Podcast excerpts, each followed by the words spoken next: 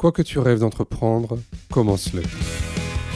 J'ai un clavier visuel sur mon écran qui me permet d'écrire mais cela prend beaucoup de temps. Il me faut, par exemple, pour écrire 10 mots, environ 5 minutes, si je n'ai pas d'aide. Des fois, j'aimerais contacter Elon Musk et lui demander de réfléchir à une voix synthétique intelligente qui se rapproche réellement de la voix humaine. Avoir un minimum de relations humaines pendant nos prestations, ça ne fait pas de mal, au contraire.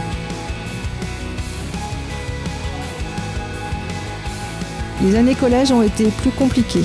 Je me suis sentie très seule, presque transparente. À l'époque, j'avais écrit un texte qui s'appelait Je suis la fille du fond. Je suis François Bernard, directeur général du GAPAS, association accompagnant des enfants et des adultes en situation de handicap dans toute leur citoyenneté. Avec Handicap Histoire 2, je vous propose de rencontrer des personnes ayant fait de leur handicap une force.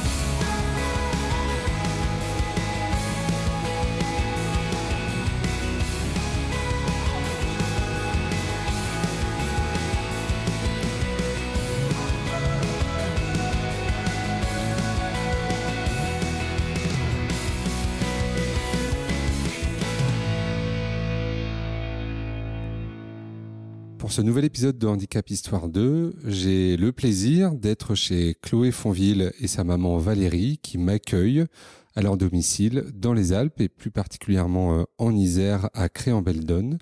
Euh, étant en, en vacances euh, dans le coin, j'en profite pour, euh, pour venir Chloé chez elle qui elle-même est en cours d'études et elle va nous expliquer tout ça dans, dans quelques instants.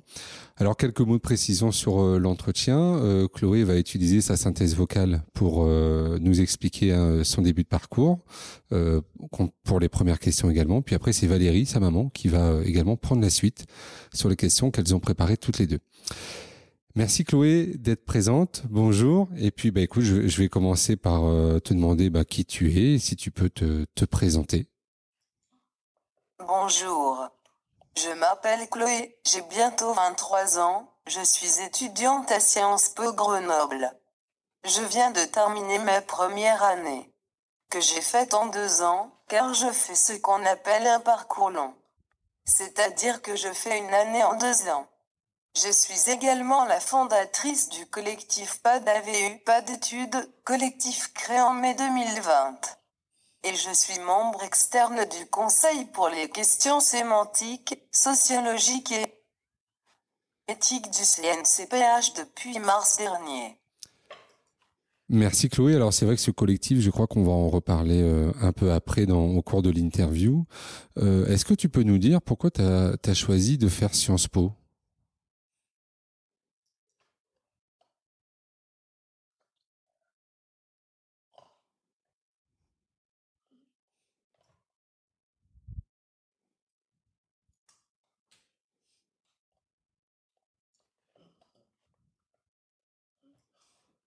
J'ai choisi de faire Sciences Po Grenoble car le cursus pluridisciplinaire qu'il propose m'intéressait particulièrement. Cela me permet d'avoir un champ des possibles important et ce cursus me donne les clés pour affiner petit à petit mon projet professionnel et mieux appréhender le fonctionnement des institutions publiques. Et en plus, ils sont entre guillemets handi accueillants et très ouverts d'esprit vis-à-vis des adaptations pédagogiques à mettre en place pour moi. L'année prochaine, je pars en fac de droit car à Sciences Po la deuxième année se fait hors des murs, à l'étranger normalement. C'était trop compliqué pour moi d'étudier à l'étranger, je ne me sentais pas prête, je reste sur Grenoble mes endroits et j'espère qu'ils seront aussi aptes à s'adapter qu'à Sciences Po.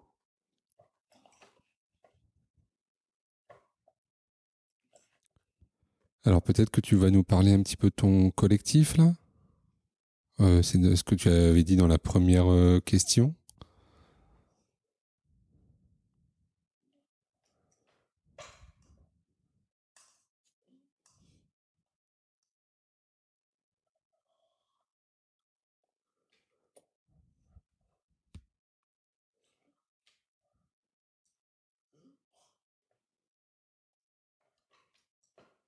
Au sein de mon collectif Pas d'AVU, pas d'études, je m'appuie sur les compétences acquises dans mon cursus pour mener un combat militant avec une démarche constructive. Je souhaite avec ce collectif être force de proposition. Le collectif a trois objectifs. Le premier objectif est de recenser les besoins en aide d'étudiants en situation de handicap. Le second est de demander la fin de la rupture des droits entre le secondaire et le supérieur. Et enfin, le troisième est de militer en faveur de la mise en place d'un dispositif d'auxiliaire de vie universitaire et de l'application de l'article 20 de la loi de 2005 dans lequel il est noté que les universités ont la possibilité d'embaucher des assistants auprès des étudiants en situation de handicap à la fois pour l'accès au savoir, mais également pour les gestes de la vie quotidienne. Dans mon cas, j'ai eu la chance de bénéficier d'auxiliaires de vie scolaire pendant toute ma scolarité en milieu ordinaire jusqu'au bac. Et arrivé à l'université, je n'y avais plus droit, j'ai donc embauché une auxiliaire de vie universitaire. En fait, c'est la personne qui était avec moi au lycée qui a démissionné de son poste pour me suivre. Hmm. Depuis plus d'un an, j'interpelle donc les pouvoirs publics sur le manque d'accompagnement humain pendant les études supérieures. Manque qui pour un certain nombre d'étudiants en situation de handicap se révèle problématique et qui est la cause d'abandon d'études ou de grandes difficultés ou même d'autocensure. C'est-à-dire que certains étudiants font le choix d'aller en BTS, non pas parce que c'est la filière qu'ils préfèrent, mais parce qu'en BTS, ils peuvent avoir une auxiliaire de vie scolaire, car ils dépendent de l'éducation nationale. Bon là, on, à t'entendre, on comprend euh, toutes les difficultés que ça doit être euh, pour pouvoir euh, suivre des études comme tout le monde et, et, normalement, qui sont en fait dues à des problèmes administratifs. Euh, puisque j'ai envie de dire un étudiant en BTS ou un étudiant dans une autre école, normalement, il devrait avoir les mêmes droits. Et donc euh, c'est intéressant en tout cas ce que tu nous dis là parce que ça, ça montre bien les difficultés euh, que vous pouvez rencontrer au quotidien alors que finalement lever ces problèmes administratifs ça vous faciliterait quand même pas mal la vie. Euh, merci de ces précisions. Est-ce que tu peux nous dire maintenant euh, ce que tu as au niveau de ton handicap? Est-ce que tu peux en parler? Est-ce que c'est de naissance? Euh, Comment ça se caractérise au quotidien pour toi, de manière très concrète?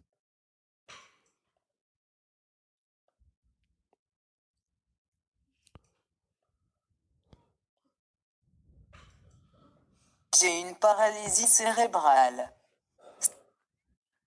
C'est la première cause d'handicap moteur chez les enfants en France. Et paradoxalement, peu de personnes connaissent ce terme. Comme je commence à être vieille, à mon époque, on parlait d'infirmité motrice cérébrale. Cet handicap touche souvent les prématurés, ce n'est pas mon cas, je suis née à terme. Mais, en mort apparente, sans que l'on sache pourquoi. Mon cerveau a donc manqué d'oxygène et une petite lésion s'est formée dans ce dernier avec un impact fort au niveau de ma motricité. Je suis quadraplégique et aphasique, c'est-à-dire sans usage de la parole, mais j'ai aucune atteinte au niveau intellectuel. Je ne tiens pas assise, je suis installée dans un course et siège et j'ai des mouvements involontaires. Je suis donc totalement dépendante pour tous les gestes de la vie quotidienne. Je me déplace la plupart du temps en fauteuil roulant électrique avec une commande au menton. Avec ce fauteuil et cette commande, je dirige également la souris de mon ordinateur et de mon téléphone. J'ai un clavier visuel sur mon écran qui me permet d'écrire mais cela prend beaucoup de temps. Il me faut, par exemple, pour écrire 10 mots, environ 5 minutes, si je n'ai pas d'aide. Quand je parle d'aide, c'est quand, par exemple, mon auxiliaire de vie universitaire devine ce que je veux écrire et me propose les mots pour ensuite les taper. Cet handicap procure chez moi une grande fatigabilité mais aussi de nombreuses douleurs. À 16 ans, pendant un an, j'ai eu un problème de santé hyper douloureux qui s'est rajouté à mon handicap. Je ne pouvais quasiment plus rester en position assise et donc plus avoir accès à mon ordinateur. Depuis je suis toujours sous antidouleur. Il n'y a pas une journée où je n'ai pas de douleur et ça c'est également épuisant. Et il y a deux ans, je me suis fait opérer pour mettre des électrodes au niveau mon cerveau afin de diminuer mes mouvements involontaires. Je suis encore dans la phase de réglage, il y a eu une légère amélioration de ce côté-là. Mais ça ne me permet pas de faire plus de choses ni même de régler le problème des douleurs. Merci Chloé. Alors, je vais me permettre, euh, Valérie, de te poser euh, là euh, quelques questions par rapport à tout ce qu'a pu dire Chloé, parce que là, elle nous a dit beaucoup, beaucoup de choses, j'ai envie de dire, de, sa naissance jusqu'à aujourd'hui et de ce qu'elle vit au, quotidien. Comment toi, en tant que maman, tu as vécu ce moment-là de, de naissance? Ben, En tant que maman, ça a été compliqué, parce que j'ai eu une grossesse tout à fait normale, aucun signe particulier que ça devait être un moment de joie au départ et, euh, et que finalement ça s'est pas vraiment transformé euh, dans un moment euh, de joie. Euh, donc c'est vrai que j'ai pas tout compris tout de suite. J'ai tout de suite vu que Chloé ben, ne criait pas, il y avait pas de son qui sortait, donc elle a été prise en charge tout de suite. Ensuite, il, moi j'étais dans une clinique, donc il n'y avait pas de service de réanimation. Donc, euh, en fait, ils ont fait venir le SAMU et, euh, et Chloé est partie dans un autre hôpital. Euh, donc, pendant plusieurs jours, moi, je ne l'ai pas vue. Mon mari, lui, faisait le lien, était allé au service de réanimation. Et là, c'est vrai qu'on a eu des journées dures parce mmh. qu'on ne savait pas ce qu'allait devenir Chloé, on ne savait pas si elle allait vivre. On s'est posé pas mal de questions. et puis après, au bout de trois semaines, elle est sortie, elle est rentrée à la maison. Et, et depuis, je dirais, on s'adapte. voilà. Euh, en fait, euh, l'handicap de Chloé, donc c'était de naissance, mais pendant un an, même si j'étais on était suivi à l'hôpital, on nous a pas donné de nom sur ce qu'elle avait. Hmm. Donc pendant un an, moi j'ai pensé que j'avais fait un cas exceptionnel, euh, que je comprenais pas pourquoi c'était arrivé. Je voyais bien que ça allait pas, qu'elle tenait pas bien sa tête, que la progression, j'irais classique d'un enfant, bah, c'était pas Chloé.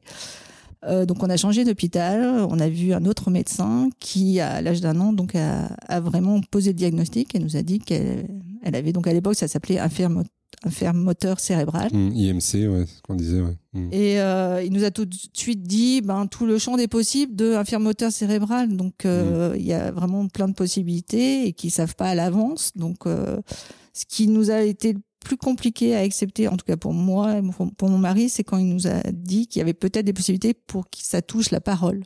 Hmm. Quand je pensais handicap, je pensais pas du tout à ce type d'handicap.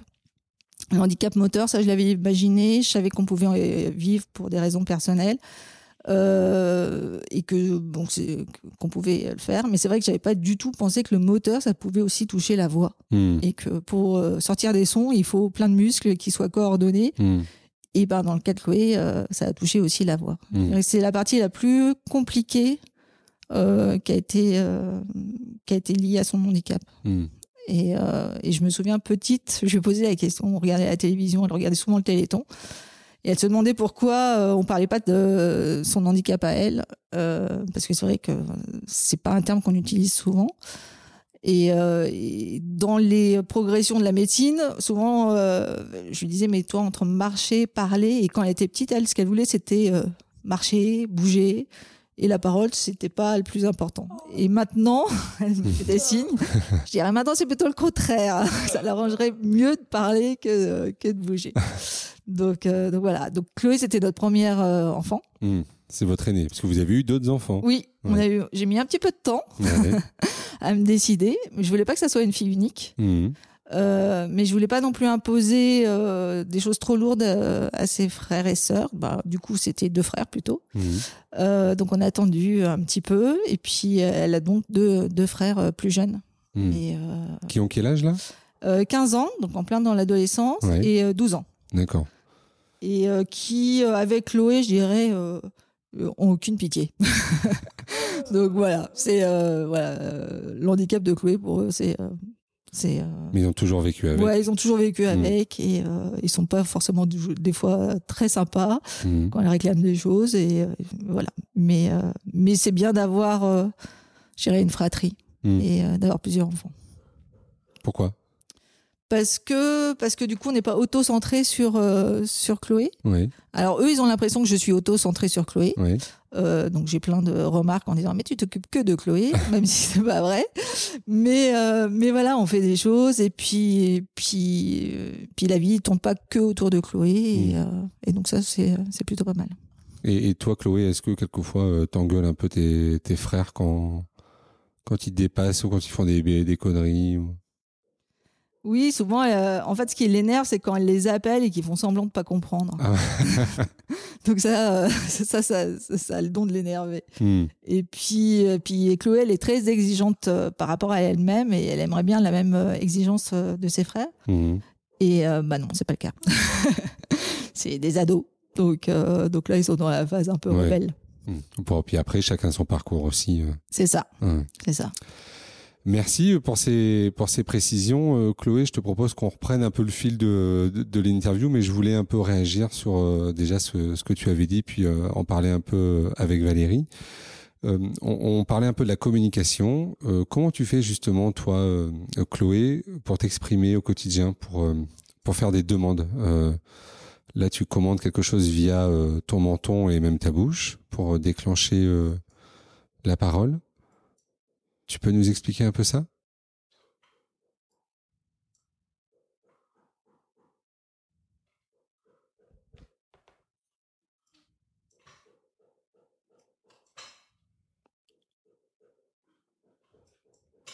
Comme je te l'ai dit, je n'ai pas l'usage de la parole. Jusqu'à l'âge de 10 ans, j'ai utilisé des pictogrammes pour communiquer. J'avais un classeur que je connaissais par cœur avec des images. Et avec ces images, je disais ce que je voulais. Puis quand j'ai appris l'alphabet, j'ai commencé à épeler les mots pour construire les phrases. Pendant une période, j'utilisais à la fois les pictogrammes et l'alphabet. Puis, à partir du collège, je n'utilisais qu'essentiellement l'alphabet. En fait, la personne en face de moi récite l'alphabet. Et avec un signe de tête, je lui indique les lettres qui constituent le mot. Si la personne devine ce que je veux dire, il me le propose et je dis si c'est ça. C'est la méthode que j'utilise au quotidien et qui est la plus efficace. Ensuite, pour les personnes qui me connaissent très bien, comme ma mère, j'émets des sons. Et parfois, elle reconnaît le mot ou les lettres et ça va plus vite. Sinon, je passe par l'écrit, et comme tu l'entends, je peux faire lire mes écrits par une synthèse vocale ou par une personne. J'utilise très peu la synthèse vocale. Pourtant, j'ai essayé de nombreuses fois mais ce n'est pas l'outil de communication que je préfère. Pour deux raisons principales. La première, c'est que j'ai du mal avec la voix de la synthèse, je ne me reconnais pas dans cette voix. Elle ne transcrit pas les émotions. Des fois, j'aimerais contacter Elon Musk et lui demander de réfléchir à une voix synthétique intelligente qui se rapproche réellement de la voix humaine. Il arrive bien à créer des navettes spatiales qui redescendent sur Terre toutes seules. Il peut bien trouver des voix intelligentes, mais on en est encore loin. Si c'était le cas, les livres audio seraient lus par des synthèses et les films doublés par des synthèses. Autre raison plus concrète, c'est que la synthèse vocale n'est qu'un outil. Il faut déjà écrire et ensuite cela ne fait que lire. Or, écrire pour moi prend beaucoup de temps. Donc, en général, les gens qui se trouvent à côté de moi n'attendent pas que je fasse lire mes écrits par la synthèse. Ils regardent mon écran, et dès qu'ils comprennent ce que je veux leur dire, ils me le répètent à haute voix donc pas besoin de synthèse vocale. Hmm. J'ai fait de nombreux essais quand je suis en groupe. Et, en général, si j'utilise ma synthèse, personne ne m'écoute. Comme si la voix synthétique n'avait pas la même tonalité. Et qu'on n'y faisait pas attention. Je me suis prise un certain nombre de vents avec la synthèse. Ce n'est vraiment pas un outil que j'affectionne. Il peut être utile mais je préfère passer par l'humain. Et ce que j'appelle mes facilitateurs de communication. Pour cette raison, le reste de l'interview sera lu par ma mère. À l'université, c'est mon auxiliaire de vie universitaire qui me sert de facilitateur de communication. Alors, quand certains hauts fonctionnaires du ministère de l'Enseignement supérieur me disent que je n'ai pas besoin d'auxiliaire de vie universitaire, que j'ai qu'à utiliser une synthèse vocale. Je rappelle que la synthèse vocale n'est pas miraculeuse. Et que cela m'oblige à passer par l'écrit et que cela me prend beaucoup de temps. Alors que réciter l'alphabet est nettement plus rapide. Là, par exemple, pour ce podcast, je ne peux pas répondre du tac au tac, je suis obligé d'écrire en amont mes réponses. Pour mes euros, je dois au maximum anticiper les questions pour les préparer à l'avance. Mon handicap me coupe d'une certaine forme de spontanéité. Merci Chloé et merci d'avoir pris le temps de d'écrire euh, toutes ces réponses. Euh, est-ce que tu peux juste nous dire combien de temps ça t'a pris pour euh, préparer l'entretien? Deux, trois, quatre, quatre jours? Quatre jours. À peu près. En sachant que je l'ai aidé. C'est-à-dire qu'il y a certaines phrases, comme moi, la première question où c'était se présenter, voilà, moi j'ai mmh. écrit les phrases ce qui, ce qui peut se passer, c'est que j'écris des phrases, et ensuite Chloé les lit et les valide ou pas. Hmm. C'est-à-dire que quand je sais à peu près ce qu'elle va répondre, je vais euh, m'avancer, moi l'avancer. Et puis ensuite, elle me dit que ça va pas et euh, on change les mots ou il faut modifier. Hmm. Mais euh, pour que ça aille plus vite, sinon ça aurait pris encore beaucoup plus de temps. Hmm. Ok, alors comment ça se passe là pour toi, Chloé, en ce moment, alors notamment avec cette crise sanitaire qui, on espère, est en train de, de diminuer, en tout cas de s'atténuer. Donc là, c'est moi qui vais lire ce que hmm. Chloé a écrit. Euh, donc là, je viens de terminer ma première année à Sciences Po. La crise sanitaire a bouleversé mes plans. Moi qui rêvais de la vie étudiante, j'ai dû m'adapter comme tout le monde. Je suis retournée chez mes parents car tous mes cours étaient en distanciel et être seule dans ma chambre d'étudiante, avoir les contraintes des prises en charge de ma résidence étudiante adaptée sans en avoir les avantages n'avait plus d'intérêt. Du coup, j'ai pas vu grand monde. Euh, par contre, suivre les cours à distance ne m'a pas posé de problème en soi car j'avais l'habitude. Au lycée, je suivais une partie de mes cours avec le CNED. Le plus compliqué, ce sont les travaux de groupe à distance car là, c'est super dur de motiver les troupes et bien sûr aussi le manque de vie sociale. En fait, le confinement a montré aux personnes dites valides ce qu'une partie des personnes en situation de handicap vivent régulièrement, c'est-à-dire le manque de vie sociale et de sortie. En étant étudiante, j'espérais pouvoir sortir un peu plus, mais avec le Covid, ça s'est pas passé comme j'imaginais. Mais bon, l'avantage de faire un parcours long, c'est-à-dire qu'il me reste encore huit années d'études, j'ai donc espoir de vivre au moins quelques années universitaires normales. Bon, en tout cas, c'est tout ce qu'on te souhaite euh, pour l'avenir. Et alors, par rapport au quotidien, c'est quoi tes défis? Euh, Je sais pas. Tu as combien d'heures à m'accorder? Je dirais que le plus grand défi, c'est de garder le cap. Depuis le plus loin que je me souvienne, j'ai toujours voulu faire partie de la société et aller savoir pourquoi, je me suis dit que c'est par les études que j'arriverai à m'épanouir, à trouver un travail pour être indépendante. En même temps, il n'y a qu'une partie de mon cerveau qui marche bien chez moi, donc euh, autant l'utiliser.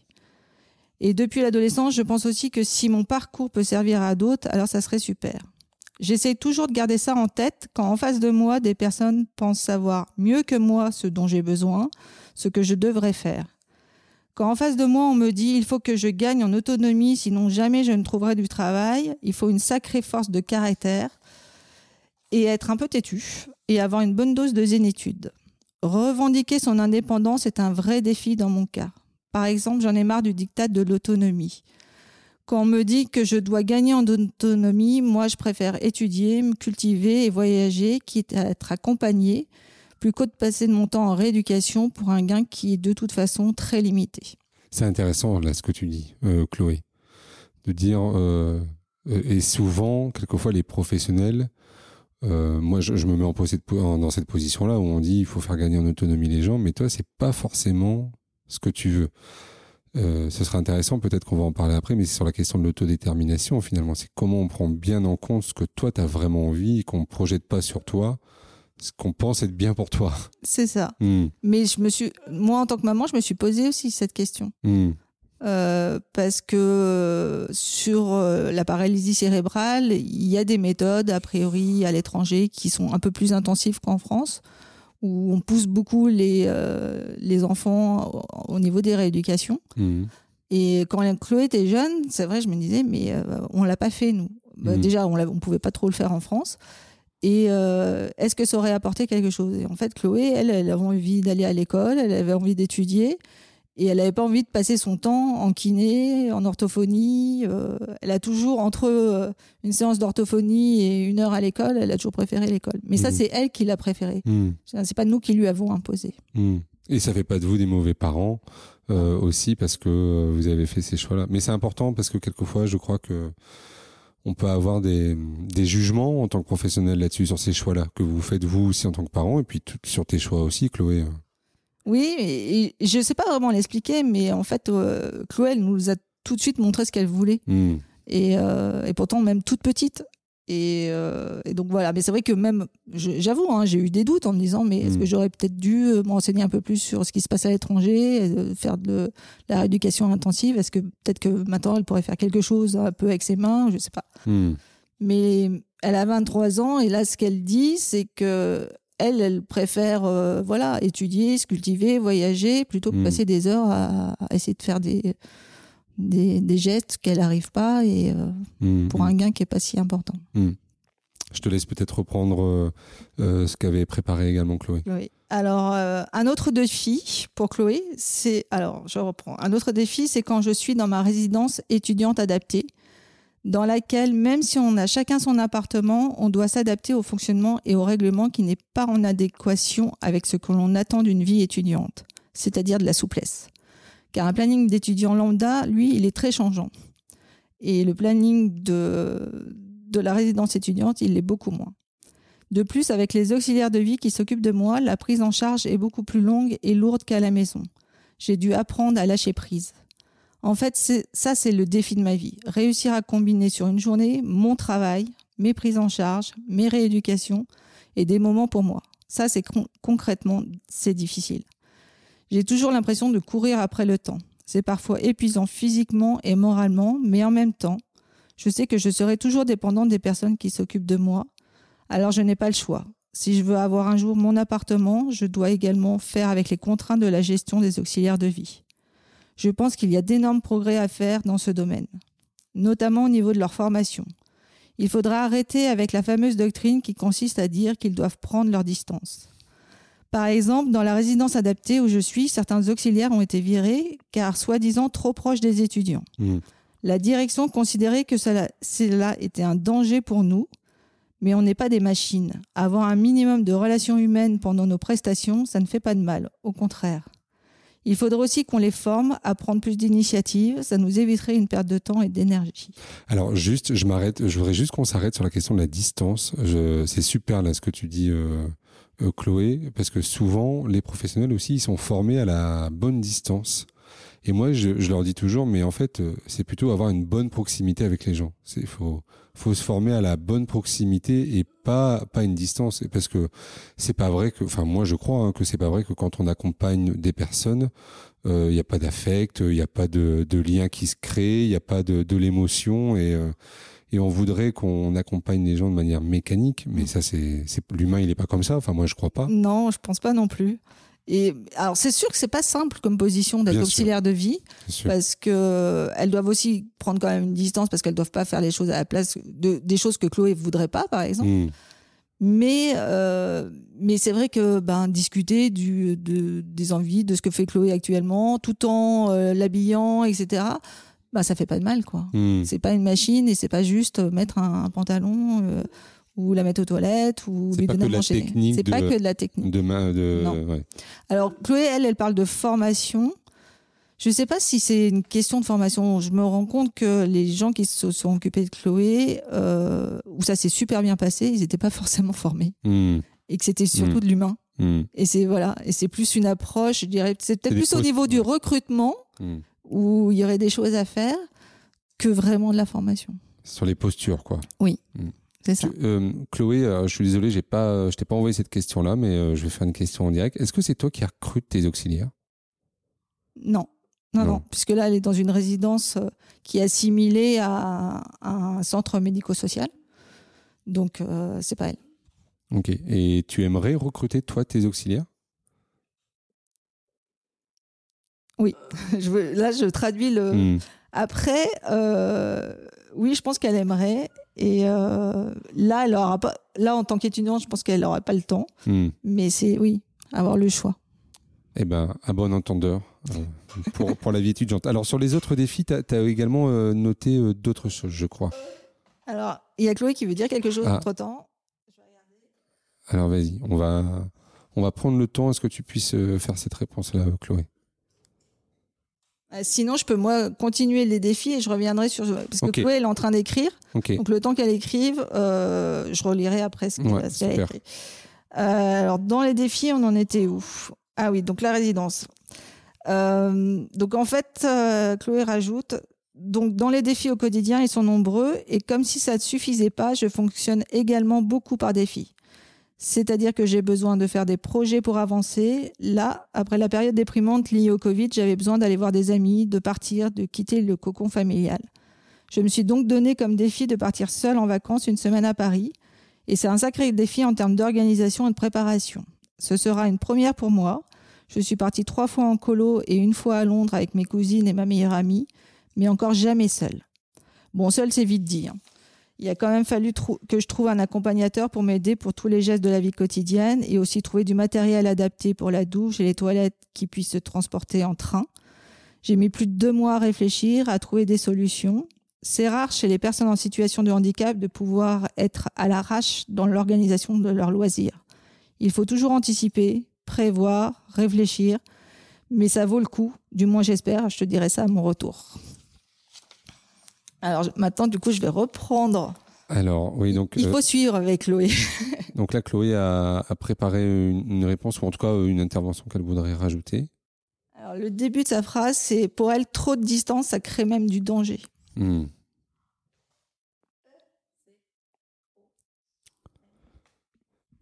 Donc là, Valérie est en train de, euh, de donner des, des voyelles et des consonnes pour euh, comprendre le message que Chloé est en train de lui transmettre.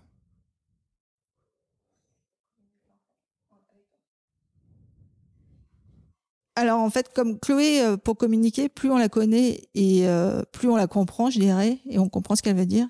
Si on crée trop de distance et qu'il n'y a pas de communication, du coup, c'est encore plus long pour euh, communiquer avec elle. Et c'est là où elle, elle, des fois, elle peut se sentir en danger. Merci beaucoup pour ces précisions. Alors, on va revenir un petit peu en arrière euh, sur, ton enfance euh, et ton parcours euh, scolaire. Comment tu as vécu cela, toi? Tu as eu des points de réussite. Je pense que tu as dû rencontrer, à mon avis, quelques difficultés. Voilà, est-ce que tu, tu peux nous exposer ça? Je dirais que j'ai eu une petite enfance plutôt gaie et poétique, bien sûr avec des hauts et des bas.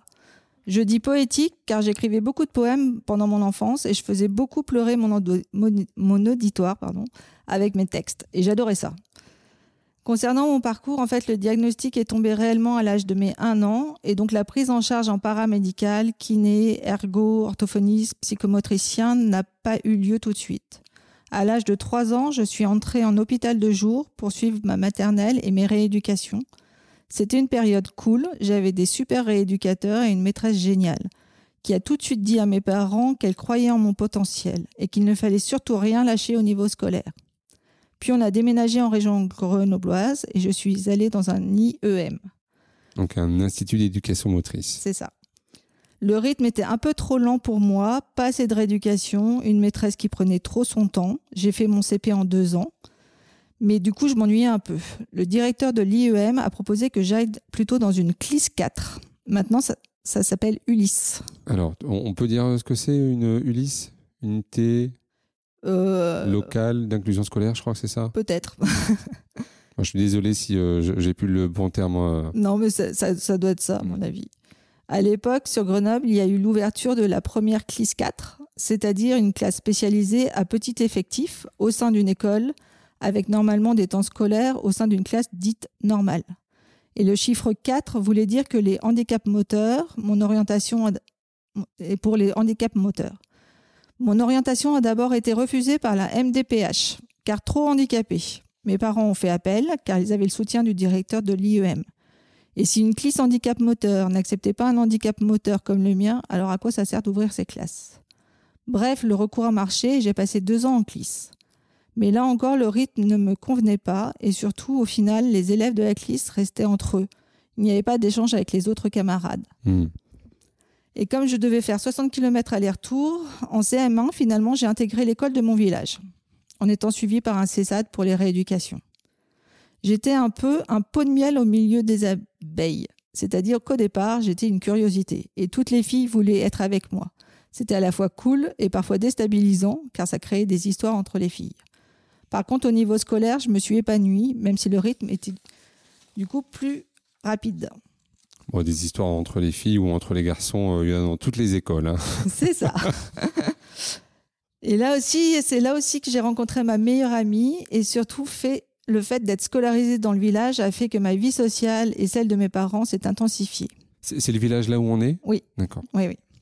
Et c'était une volonté du maire. Mhm. En fait, il connaissait un peu Chloé et il comprenait pas pourquoi elle faisait 30 km aller, 30 km retour pour aller à l'école. Et du coup, il a dit, euh, voilà, on va faire des aménagements déjà physiques au niveau de l'école pour la rendre accessible. Mhm. Et ensuite, on est allé voir les, euh, les instituteurs, moi, les professeurs des écoles. Euh, certains étaient contre. Et puis, il y a un professeur, du moins une professeure des écoles qui a dit Ok, moi, je, moi, je l'apprends.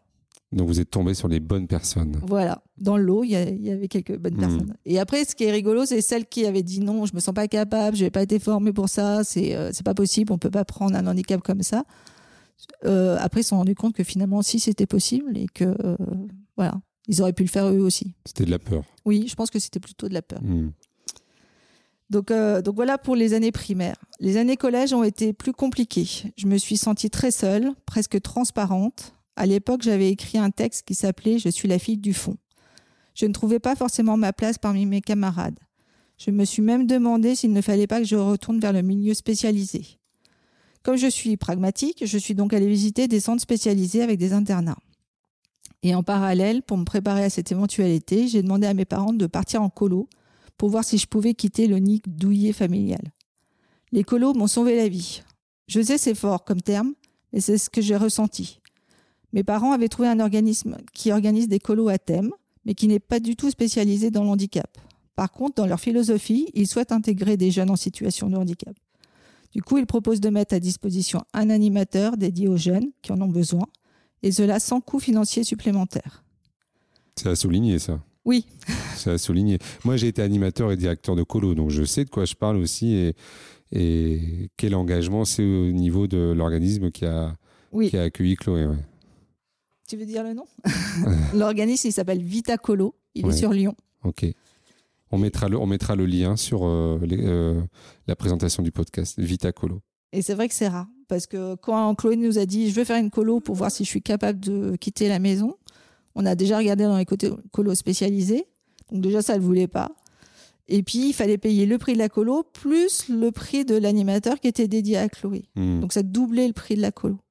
Là, on paye. euh, mes enfants, ils vont encore euh, chez Vita Colo tous les étés. Hmm. Et Chloé payait le même prix que ses frères. Il n'y avait pas de différence. Et ça, c'est important. Ouais, super. Euh, donc j'en étais au colo, du moins elle en était au colo. Euh, oui, donc les colos m'ont sauvé la vie. Je sais c'est fort en comme terme, mais c'est ce que j'ai ressenti. Euh, je reprends, du coup, je me suis perdue. C'est moi, c'est de ma faute. bah oui. Alors, euh, elle avait choisi. Oui, j'ai choisi la colo thème cinéma et j'avais préparé un débat autour du film Intouchable pour pouvoir aborder dès le début de la colo mon handicap et ensuite le mettre de côté. C'était la première fois de ma vie où je me suis sentie à ma place au milieu des autres jeunes, où je me suis éclatée. Un truc fort s'est passé et je me suis dit que oui, j'avais ma place dans la société, que oui, c'était possible de faire des projets entre valides et handicapés. Je suis sortie de cette colo transformée et j'ai décidé de ne pas retourner dans le milieu spécialisé et d'aller au lycée pour faire un bac spécialité cinéma. J'ai fait en tout trois colos et à chaque fois c'était une bouffée d'oxygène dans un quotidien pas si facile. Dommage que les colos s'arrêtent à 18 ans. J'en ai gardé des amis, colons et animateurs également. J'avais misé beaucoup sur mes années lycée en me disant que ce serait moins compliqué qu'au collège. Malheureusement, j'ai eu un souci de santé en seconde et où j'étais déscolarisée à partir de novembre. Il a fallu que j'adapte mon rythme à mes douleurs, Quand j'ai repris le lycée un an après, j'ai fait avec un rythme différent. J'ai réparti mes épreuves de bac sur quatre années avec une partie des cours suivis via le CNED. C'est ce que tu expliquais quand tu t'es présenté tout à l'heure, hein, où tu as eu euh, des problématiques de santé à 16 ans. Hein. Je crois que c'est ça. Oui, c'est ça. Hmm. Physiquement, je ne pouvais pas faire autrement. Mais par contre, ça complique au niveau relationnel. Car alors que les élèves passent en classe supérieure, moi, je reste deux ans sur le même niveau.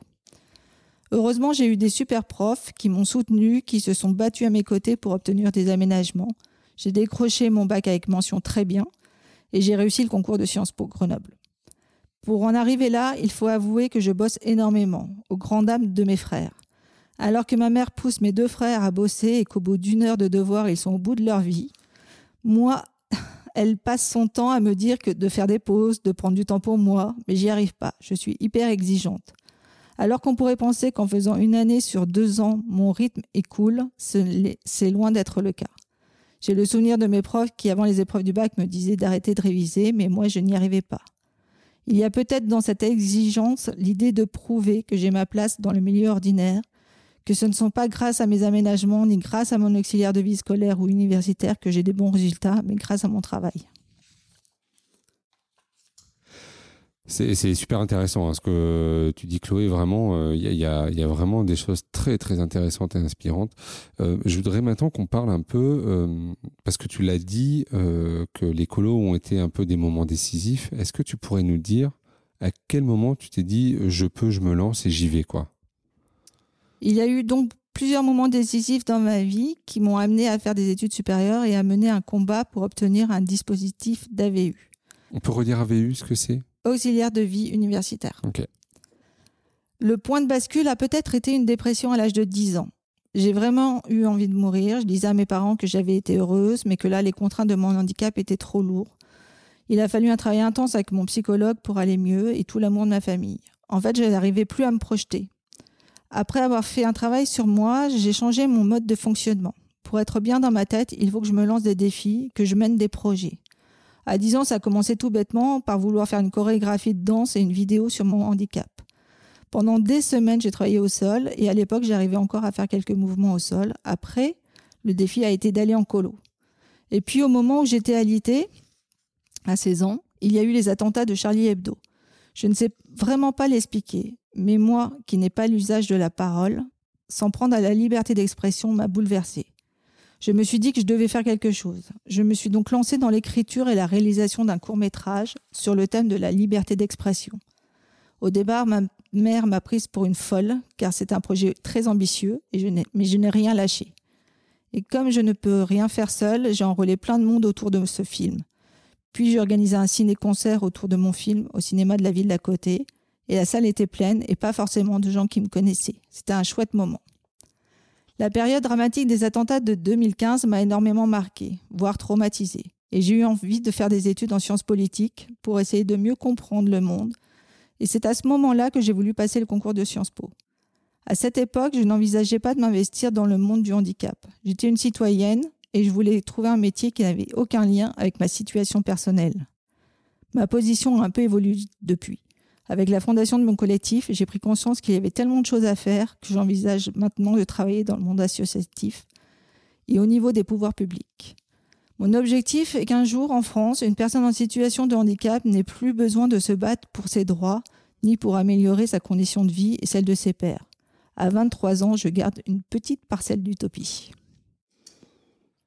Alors, je, je, me permets de dire que dans l'association que je dirige, au GAPAS, nous, on a une des valeurs qui est très importante, euh, qui est justement l'utopie, on appelle même l'utopie nécessaire. C'est-à-dire que par principe, on, on s'interdit rien euh, pour, pour les personnes euh, qu'on accompagne. Donc, ce, ce, mot me touche particulièrement et encore plus avec ce que je viens d'entendre. C'est quoi ton moteur, Chloé, tous les jours? Qu'est-ce qui te, qu'est-ce qui te fait avancer, qui te fait vibrer?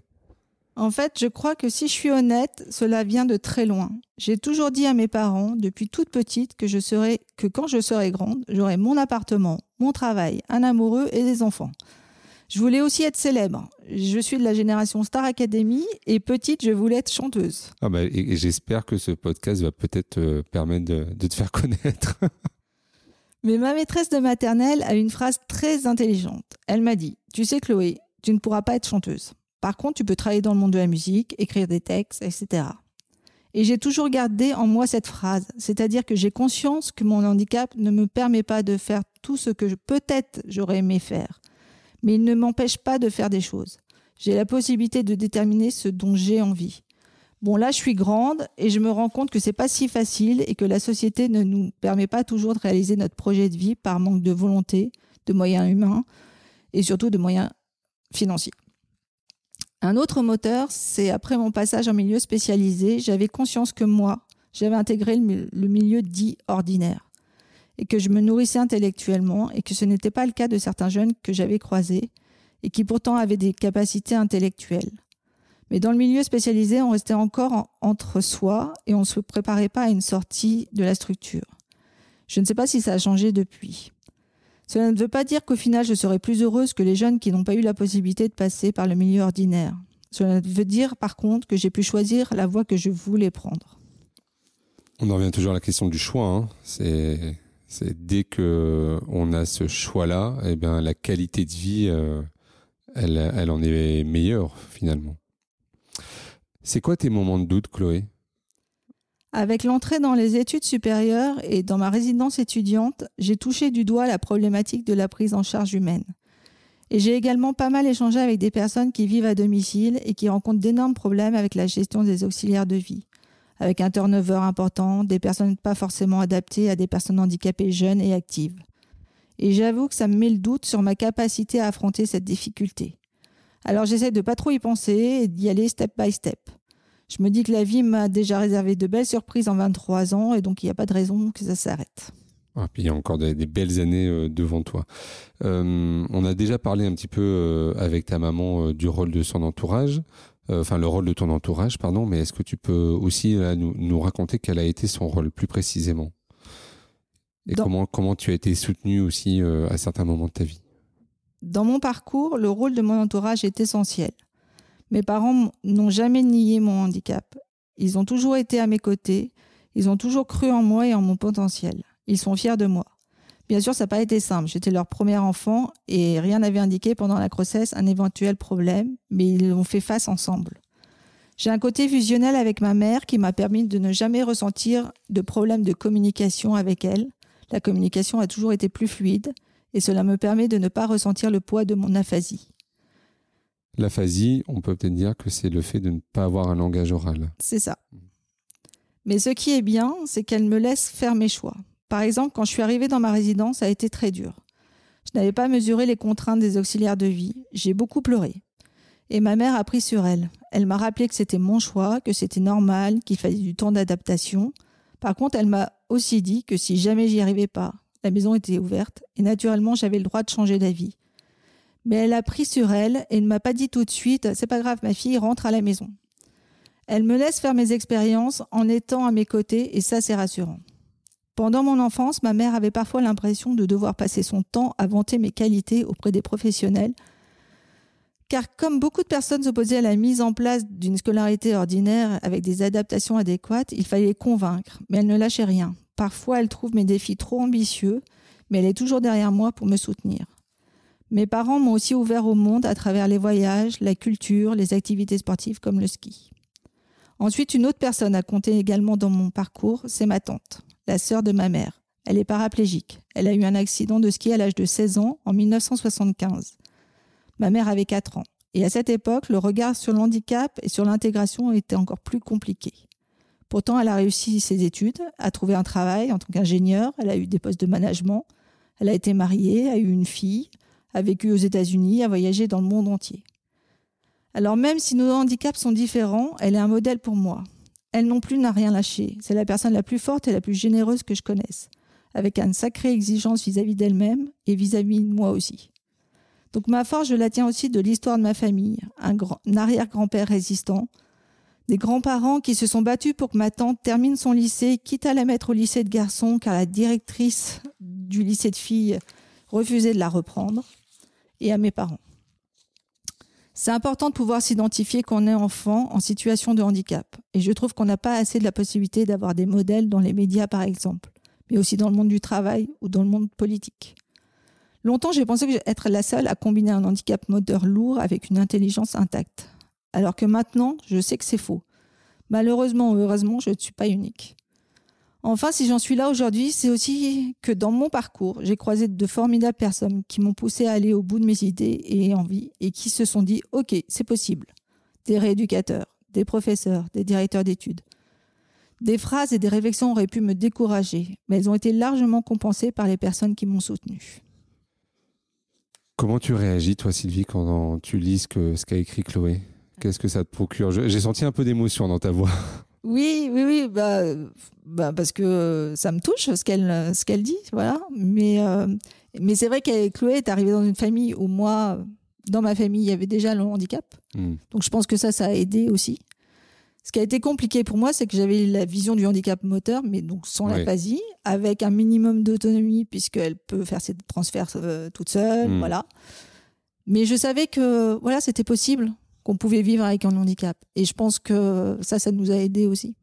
Et, euh, dans ce que Chloé euh, nous disait aussi, c'est aussi le, ton rapport au risque finalement. C'est que tu as, laissé aussi finalement euh, Chloé prendre un peu de risque dans cette résidence étudiante.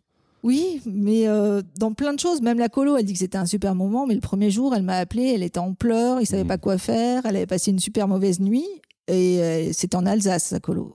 Donc on hmm. était ici et euh, c'est vrai qu'à un moment, quart de seconde, je me suis dit bon bah on prend la voiture, on va la rechercher. Hmm. Et puis non, j'ai pris sur moi et j'ai dit non bah Chloé, tu vas attendre le deuxième jour. Puis le deuxième jour, elle m'a rappelé, dit ah mais c'est génial, c'est trop bien, c'est super et tout. Donc j'ai dit bon bah, j'ai bien fait de pas craquer tout de suite. Et en fait c'est ça, le plus dur c'est de prendre sur soi, de se dire bon non là il faut lui laisser expérimenter les choses hmm. et euh, vraiment si euh, moi je pars du principe qu'il faut que les choses soient Bon, il faut que je prépare les choses avant. Là, par exemple, elle veut partir à Paris. Euh, elle a préparé. Maintenant que c'est bien cadré à peu près, je me dis c'est bon, elle peut y aller, hmm. je la laisse. Euh, mais il faut que ça soit cadré avant. Il faut qu'on hmm. trouve le matériel qui soit, qui la mette pas en difficulté. Il faut qu'on trouve l'accompagnateur qui la mette pas en difficulté. Et là, c'est bon, on peut y aller. Hmm.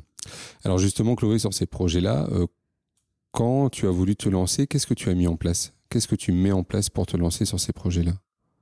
Alors là, par exemple, sur Paris, la question, c'était bah, l'accompagnement et puis le matériel.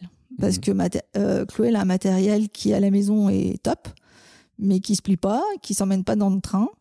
Et, euh, le matériel, je dirais, classique d'une chaise de douche ou de toilette qu'on peut trouver à louer, euh, en fait, Chloé, elle n'arrive pas à tenir dessus. Mhm. il fallait qu'on arrive à trouver. Donc, elle a fait des essais, on a bricolé. Et normalement, ça devrait être bon elle devrait tenir dessus.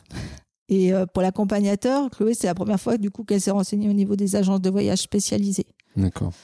Et elle a posé des questions. Euh, elle a expliqué son handicap. Et en fait, euh, on, lui a répondu bah, juillet-août, non, ça nous arrange pas trop parce que c'est souvent là où on fait les sorties en groupe. Hmm. Et les voyages individuels, c'est plus en dehors des vacances scolaires. Ok. Donc, euh, bah, Chloé a dit bon, bah, comment je fais? Et puis finalement, euh, a priori, elle a trouvé une bonne personne. On la connaît pas encore, mais elle a échangé euh, sur une association grenobloise. En fait. D'accord. Alors, c'est la question de l'anticipation finalement. Et, du coup, c'est finalement la, je crois, la, suite du texte. Je te laisse poursuivre du coup. J'ai un peu spoilé en fait. Alors, donc, une des clés pour avancer avec un handicap comme le mien, c'est l'anticipation. À chaque étape de ma scolarisation, je suis allée bien en amont rencontrer les personnes pour leur parler de mes envies, mais aussi de mes contraintes, afin que l'on trouve des solutions pour pallier aux difficultés et ne pas me mettre en position de mise en échec. Pour la colo, c'est pareil. J'ai choisi un thème dans lequel je pouvais participer. J'ai pas pris euh, comédie musicale, par exemple, ni je monte mon restaurant. Pourtant, j'adore manger. Je pense qu'il faut quand même avoir conscience de ses capacités et faire en fonction. Que ce soit pour l'école du village, le collège, le lycée ou même Sciences Po, j'avais rencontré les responsables au moins un an avant mon arrivée. Et surtout, on ne cachait rien des difficultés liées à mon handicap. Il faut savoir que c'est de la négociation permanente, car je ne rentre pas dans les cases, même celles du handicap. Si on s'en était tenu au tiers temps classique accordé aux élèves et étudiants handicapés, jamais j'aurais pu montrer mes connaissances et mes capacités. Sur mes adaptations demandées par les médecins, il est désormais noté, par exemple pour les examens, autant de temps que de besoin. Alors bien sûr, il y a des limites, hein, car physiquement, il faut que je tienne. Mais pour une épreuve de deux heures, je peux, si je dois rédiger, y passer une journée. Et après, je mets quelques jours à m'en remettre. Mais si je reprends l'exemple du PAC, pour chaque matière, le professeur qui me suivait avait une réflexion avec l'inspecteur académique de la matière. Il devait déterminer quelles étaient les compétences attendues pour cette, cette épreuve. Qu'est-ce qu'on prend en compte dans une copie? Par exemple, en philo, en dissertation, c'est l'introduction la partie la plus importante. Ainsi, dans mes aménagements, pour la philo, je devais rédiger l'introduction en entier. Et ensuite, je faisais un plan détaillé. J'ai donc eu des aménagements pédagogiques qui ont permis d'évaluer mes compétences tout en tenant compte de mes contraintes, c'est-à-dire du temps qu'il me faut pour écrire. Mon prof de cinéma avait l'habitude de dire qu'il fallait secouer le cocotier en parlant de l'éducation nationale et faire tomber les murs. Je pense avoir réussi en secondaire, mais malheureusement, je ne suis pas sûre que le mur ne se soit pas reconstruit derrière moi, et je ne suis pas sûre que si un autre élève avec des besoins particuliers demande des aménagements hors cadre, il les obtienne. Cette expression, je continue à l'entendre régulièrement, notamment, et c'est un comble, du service handicap de l'université. Chloé, tes aménagements sont quand même hors cadre. On dépend vraiment de l'interlocuteur qu'on a en face de nous, et ce n'est plus acceptable. Il faut avoir les moyens de sa volonté, c'est-à-dire si on prône une société inclusive, si on annonce une volonté de scolariser les jeunes en situation de handicap, alors il faut accepter de s'adapter à la multitude d'handicaps tout en gardant bien sûr une exigence. Mes copies, même si elles n'ont pas forcément la même forme que les autres, elles produisent du contenu et peuvent être évaluées au même titre que les autres.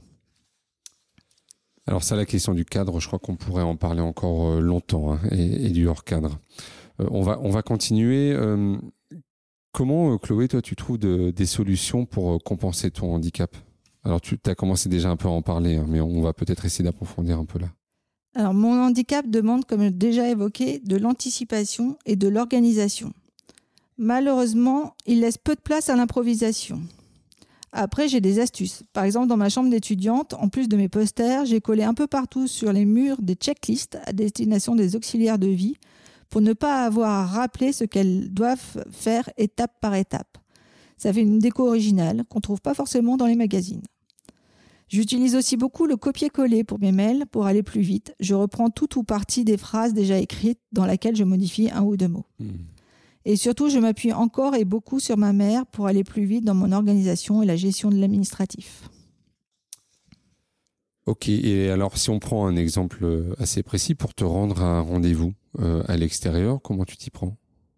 Alors, il faut bien distinguer autonomie et autodétermination ou indépendance. En face de moi, mes interlocuteurs confondent souvent les deux. Je ne serai jamais autonome. J'aurai toujours besoin d'aide humaine et les outils technologiques ne compenseront jamais mes difficultés motrices. Hmm. Par contre, je peux et je souhaite être indépendante, c'est-à-dire décider de ce que je veux faire ou pas. C'est le problème auquel je suis confrontée quand je suis à l'université. J'habite dans mon appartement au sein d'une résidence étudiante adaptée dans laquelle je peux vivre malgré mon handicap lourd, car j'ai des auxiliaires de vie qui m'aident pour les gestes de la vie quotidienne basiques, me lever, m'habiller, me donner à manger, me mettre aux toilettes. Par contre, je suis censée pouvoir être autonome en dehors des murs de la résidence, donc prendre le tram seul, aller faire seul mes courses, sortir, aller étudier seul. Or, ce n'est pas le cas. J'ai besoin d'être accompagnée tout le temps. Prenons l'exemple du tram. Il est accessible, ça c'est top. Mais quand je rentre, il y a une barre en plein milieu qui ne me permet pas de faire demi-tour avec mon fauteuil euh, roulant électrique. Et donc, pour sortir, déjà, je ne peux pas appuyer sur le bouton pour ouvrir la porte et elle ne s'ouvre pas toujours de façon automatique. Et ensuite, je suis obligée de, faire, de sortir en marche arrière. Je ne vois donc pas ce qui se passe derrière moi. J'ai besoin que le monde donne des indications pour sortir. Je conduis à l'aide du menton. Et cette conduite est beaucoup moins fluide qu'à la main. Mon champ visuel en est modifié. J'ai besoin aussi qu'on m'indique parfois des obstacles. Ça, c'est pour le tram. Mais des exemples comme ça, j'en ai plein. Prendre un ascenseur seul, pas possible non plus. Je ne peux pas appuyer sur le bouton. Demander quelque chose à quelqu'un dans la rue, c'est impossible, même avec une synthèse. Les personnes ne comprennent pas que je vais leur dire quelque chose et partent avant. Et pour étudier, devoir compter uniquement sur mes camarades, comme le préconisent les universités comme gage d'autonomie, pour moi c'est impensable. Déjà, je n'ai pas le même planning que les autres, car je fais une année en deux ans et devoir être en demande constante d'aide pour ouvrir une porte, enlever un manteau, installer mon ordinateur, etc., ce n'est pas de l'autonomie pour moi. Mais bien au contraire, c'est une dépendance accrue. Donc pour compenser tout cela, j'ai dû embaucher personnellement une auxiliaire de vie universitaire, mais financièrement, ce n'est pas tenable. Donc j'ai fait appel à une cagnotte, à la Fondation Sciences Po, et cette année, c'est la région qui a pris le relais. Mais c'est pour cette raison que j'ai créé mon collectif. Par contre, je n'ai pas encore trouvé de solution pour sortir, pour aller au théâtre, au cinéma, au resto. Je fais appel à ma meilleure amie de temps en temps, mais elle est en médecine, donc pas beaucoup de temps. Alors parfois, je demande à des camarades de promo. Ça, c'était avant le Covid. Bon, maintenant, je me pose même plus la question. Il faut avoir conscience que ce qui est compliqué dans le handicap, c'est qu'on est tous différents. Je te mets au défi de trouver deux personnes qui ont une paralysie cérébrale et qui ont les mêmes difficultés. On a bien sûr des points communs, mais on a nos propres particularités. Les difficultés que je rencontre pour me déplacer en fauteuil roulant électrique, d'autres ne les auront pas. J'aime bien prendre l'exemple tout bête. Dans la résidence, on est 20 étudiants avec des handicaps plutôt lourds. Eh bien, ils arrivent tous à boire la paille. Et moi, pourtant, je me suis entraînée. Hein. J'en ai fait des séances d'orthophonie. Mais rien à faire, je n'y arrive pas. Il m'arrive donc parfois d'être envieuse à cause d'une paille. Pour compenser, je m'appuie donc sur l'accompagnement humain et celui-ci doit être des qualités si je veux être efficace. Je dirais qu'en plus de mon auxiliaire de vie universitaire, pour l'instant, j'utilise encore beaucoup ma mère.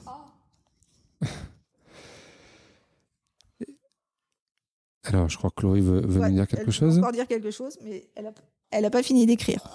Ok. Alors. Elle trouve que finalement, elle n'a pas bien répondu à la question sur les rendez-vous. Ah. bah si. Bah, je trouve que quand même. En fait, moi, dans ce que j'en ai compris, Chloé, c'est que. Il faut quelqu'un. Euh, c'est ça. C'est que quand tu prends le tram, quand tu prends un ascenseur, il te faut quelqu'un pour appuyer sur le bouton, alors que des aménagements. Euh, euh, j'ai envie de dire raisonnable, te permettrait d'être autonome euh, complètement. Euh, et donc, c'est ça. Là, on, pour le coup, on parle bien de situation de handicap avec des problématiques d'environnement, quoi. C'est clair. Hmm. Et pour le coup, pour les rendez-vous, c'est vrai, beaucoup sa mère. Hmm. Est-ce qu'il y a des associations dans ton domaine vers lesquelles les gens ils peuvent se tourner pour faire comme toi?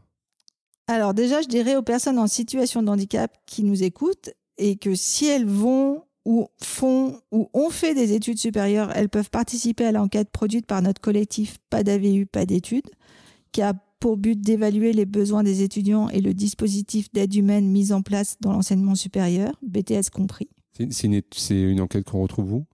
Sur le site euh, internet du, euh, du collectif. Ok, donc on le mettra aussi en lien, ça. Ok. Et si parmi ces mêmes personnes, il y en a qui rencontrent ou ont rencontré des problèmes d'accompagnement durant leurs études, elles peuvent se rapprocher du collectif via donc, le site internet ou la page Facebook pour avoir des infos, nous, nous livrer leurs témoignages ou nous rejoindre dans notre combat. En sachant que toute personne, qu'elle soit handicapée ou valide, directement concernée par le manque d'aide dans l'enseignement supérieur ou simplement sensible à cette problématique, peuvent faire partie du collectif. Sinon, concernant mon lien vers d'autres associations, à travers mon collectif, j'ai pu expérimenter l'entraide inter-associative. Cette expérience a été plus compliquée que je l'avais imaginé.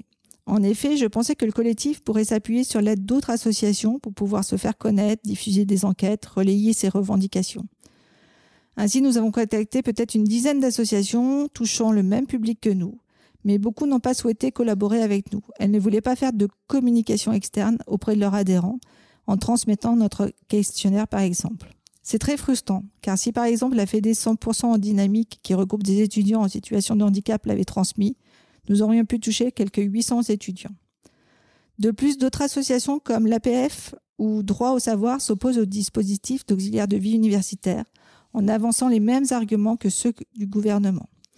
Ce qui me choque personnellement, car pour moi, ces associations sont censées défendre les droits des personnes en situation de handicap et s'assurer que les pouvoirs publics répondent à leurs besoins. Hmm. Euh, là, c'est une question que j'aime bien poser euh, maintenant, puisqu'on arrive vers la fin de, l'entretien, de cette conversation. Si tu étais ministre, Chloé, alors là, tu as démarré Sciences Po, donc tu es peut-être sur le bon chemin. Euh, et je crois que c'est la première fois que je rencontre, je crois, quelqu'un qui est, qui est à Sciences Po.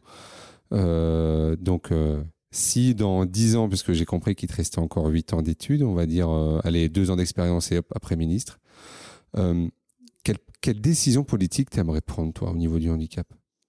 Bon, déjà, en tant que ministre de l'enseignement supérieur, je mettrais en place un dispositif d'accompagnement des étudiants handicapés performant, avec la possibilité d'accompagnement humain pour répondre à tous les besoins. Avoir des auxiliaires de vie universitaire qui couvrent le temps des études, mais aussi des, temps, des travaux personnels.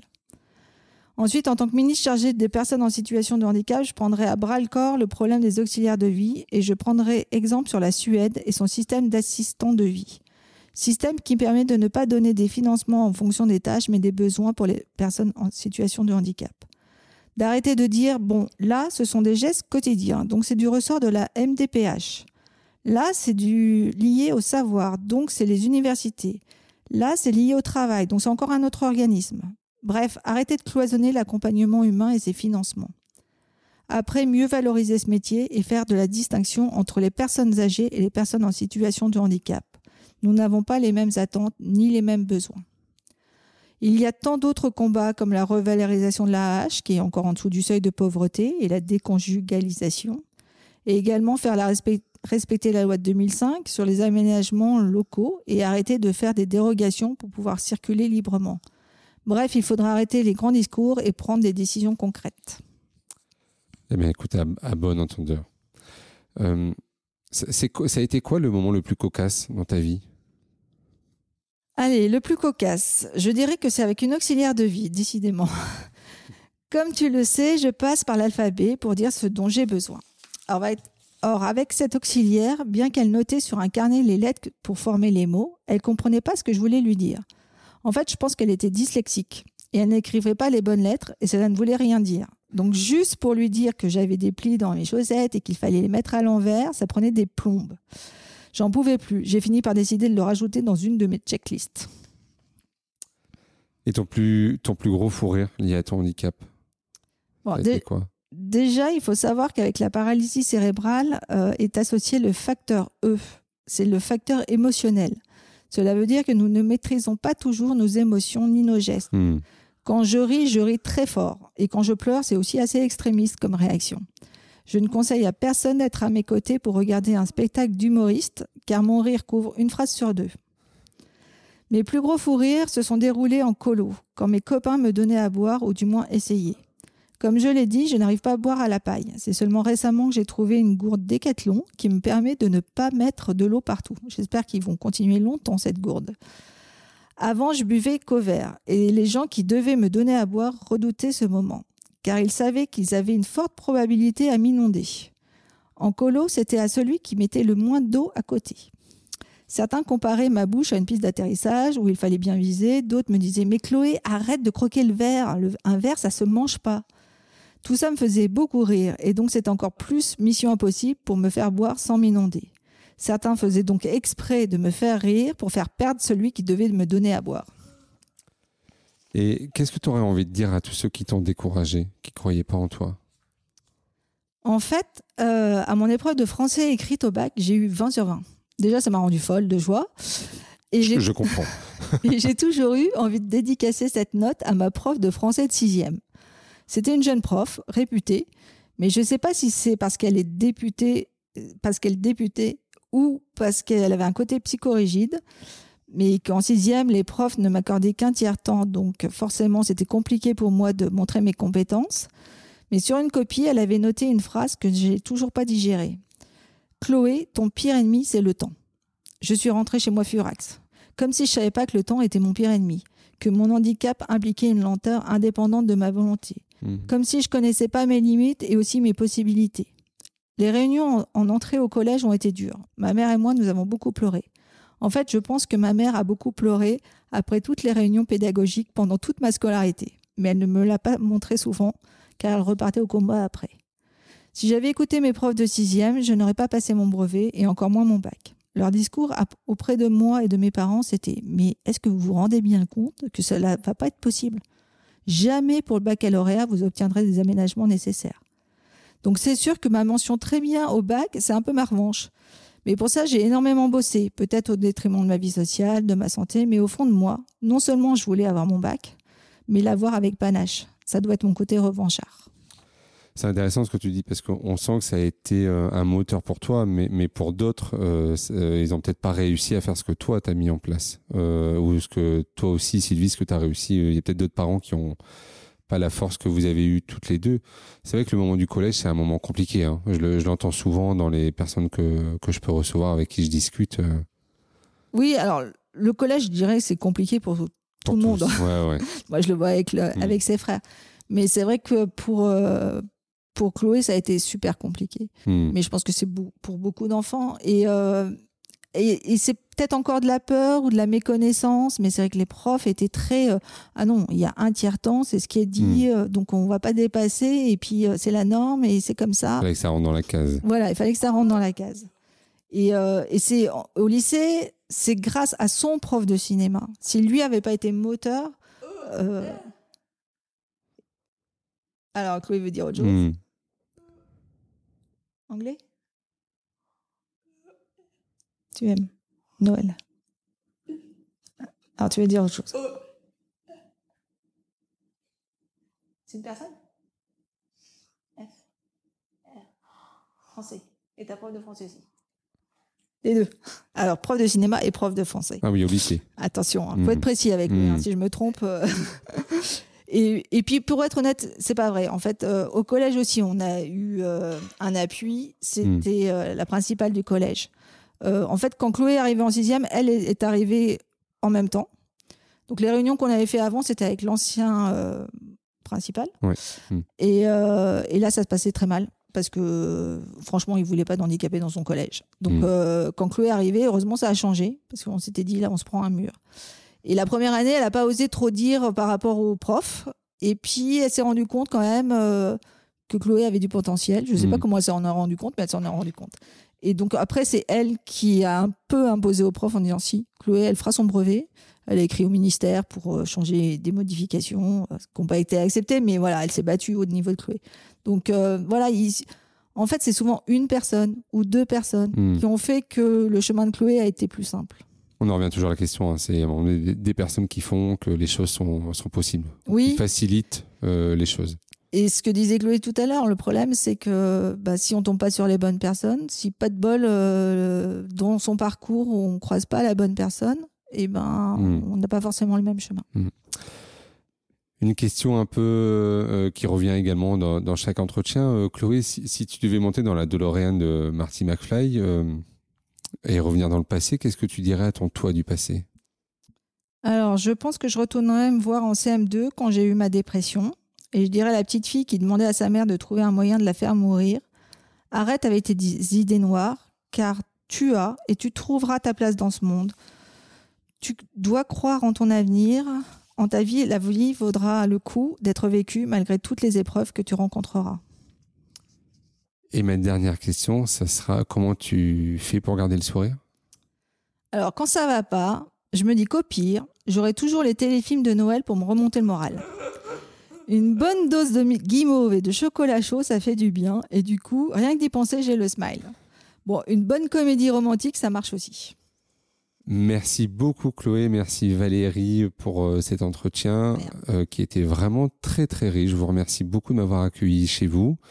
Et ben je vous dis euh, à très bientôt. J'encourage euh, tout le monde à partager euh, cet épisode sur tous les réseaux sociaux, sur tous les sites internet possibles. Et on rappellera évidemment la fondation et la cause que tu défends sur les auxiliaires de vie universitaire Chloé pour que ton combat puisse également avancer. Et puis je te propose de te revoir dans une dizaine d'années euh, à l'avenue du Ken, euh, où peut-être tu auras euh, un poste, si ce n'est peut-être un, un poste de ministre.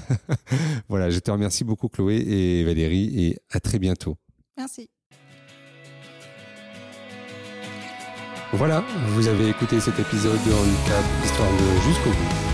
Merci de le partager à au moins deux personnes autour de vous, d'inscrire vos amis, votre famille, vos collègues, vos enfants au podcast et de mettre un commentaire sympa et bien sûr 5 étoiles. Vous pouvez me retrouver sur tous les réseaux sociaux en tapant Handicap Histoire 2. Je suis François Bernard et comme disait Goethe, quoi que tu rêves d'entreprendre, commence-le. L'audace a du génie, du pouvoir, de la magie.